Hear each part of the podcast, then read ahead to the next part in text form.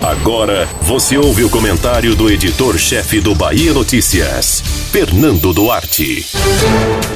Na última sexta-feira, o ex-prefeito de Salvador, Assemineto, reuniu a imprensa da capital baiana para matar a saudade, segundo o discurso. Foram quase dois meses submerso após o episódio envolvendo a chegada do ex-afiliado João Roma ao Ministério da Cidadania, que pressionou o presidente nacional do DEM como avalista de uma aproximação do partido com Jair Bolsonaro.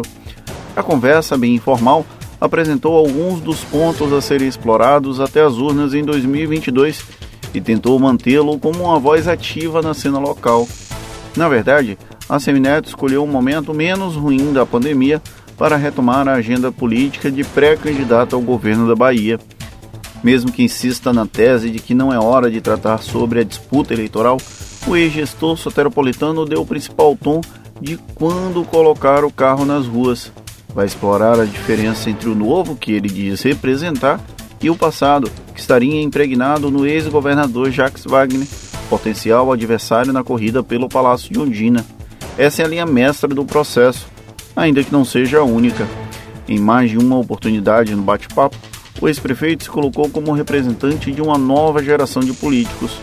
Ainda que seja herdeiro de um clã com tradição longa na Bahia, esse discurso já emplacou em duas oportunidades em Salvador e agora estará presente no debate estadual.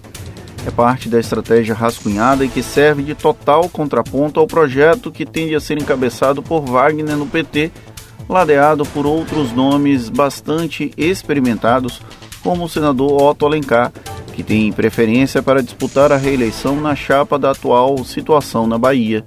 É uma ficha importante na bolsa de apostas para ver quem chega à frente na briga pelo governo estadual. Trata-se quase que uma disputa geracional, evidenciada não apenas na idade dos envolvidos, mas também na forma como se apresenta a população desde o uso mais adaptado das redes sociais, repetindo o modelo Bolsonaro, até a construção discursiva de inovação, gestão disruptiva e pioneirismo, já atestada por Assemineto no período em que esteve à frente da Prefeitura de Salvador.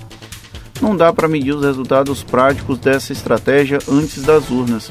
É uma espécie de tentativa e erro que exige cautela e parcimônia, sob o risco de ser o cavalo paraguaio, apelido pejorativo utilizado pelos adversários para o eventual desempenho positivo do ex-prefeito nas pesquisas de opinião feitas muito antes da eleição. Uma coisa é certa: a Semineto é candidatíssima ao governo da Bahia e sugerir ou fingir o contrário é estar deslocado totalmente da realidade. Você ouviu o comentário do editor-chefe do Bahia Notícias, Fernando Duarte.